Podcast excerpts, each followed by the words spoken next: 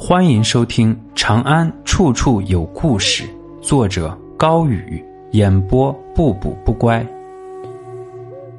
革命英雄景物木，小南门。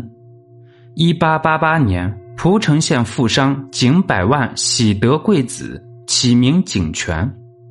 后来，这个小孩成为了杰出的革命家，被孙中山先生誉为西北革命巨著。井泉勿字木。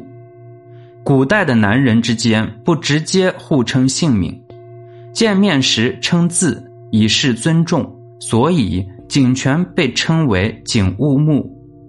景物木幼年丧父，从日本留学回来，就加入了孙中山领导的中国同盟会，并向孙中山请命回陕西发展革命事业。孙中山看着十七岁的景物木，半信半疑。景物木慷慨陈词：“我虽然年少，但是我哥哥在陕西人脉很广，联系各界人士并不困难。”回西安以后，景物木促成了同盟会和陕西哥老会的联合，后来参与了广州起义、二次革命、护国战争等。一九一七年。陕西响应广东护法军政府的号召，开始了护法战争。景物木被推举为陕西靖国军总指挥。第二年十一月，景物木在陕西兴平县慰问军队，北洋军阀勾结靖国军内部反动势力，请景物木参加会议。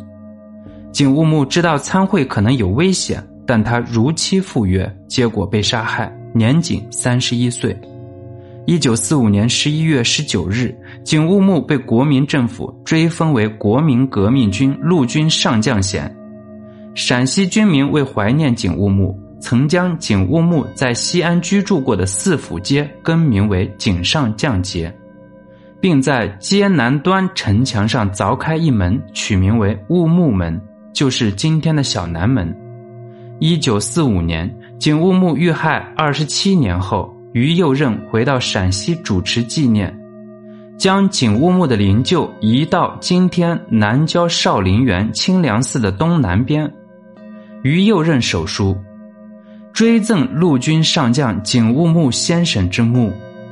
今天的小南门毫不起眼，是十八座城门中最小的一座，如同景物木短暂的一生，闪着隐匿的光。像微小的宝石，纵使如此，也能燃烧，燃烧成一团炙热的火焰。本集完，非常感谢大家的收听。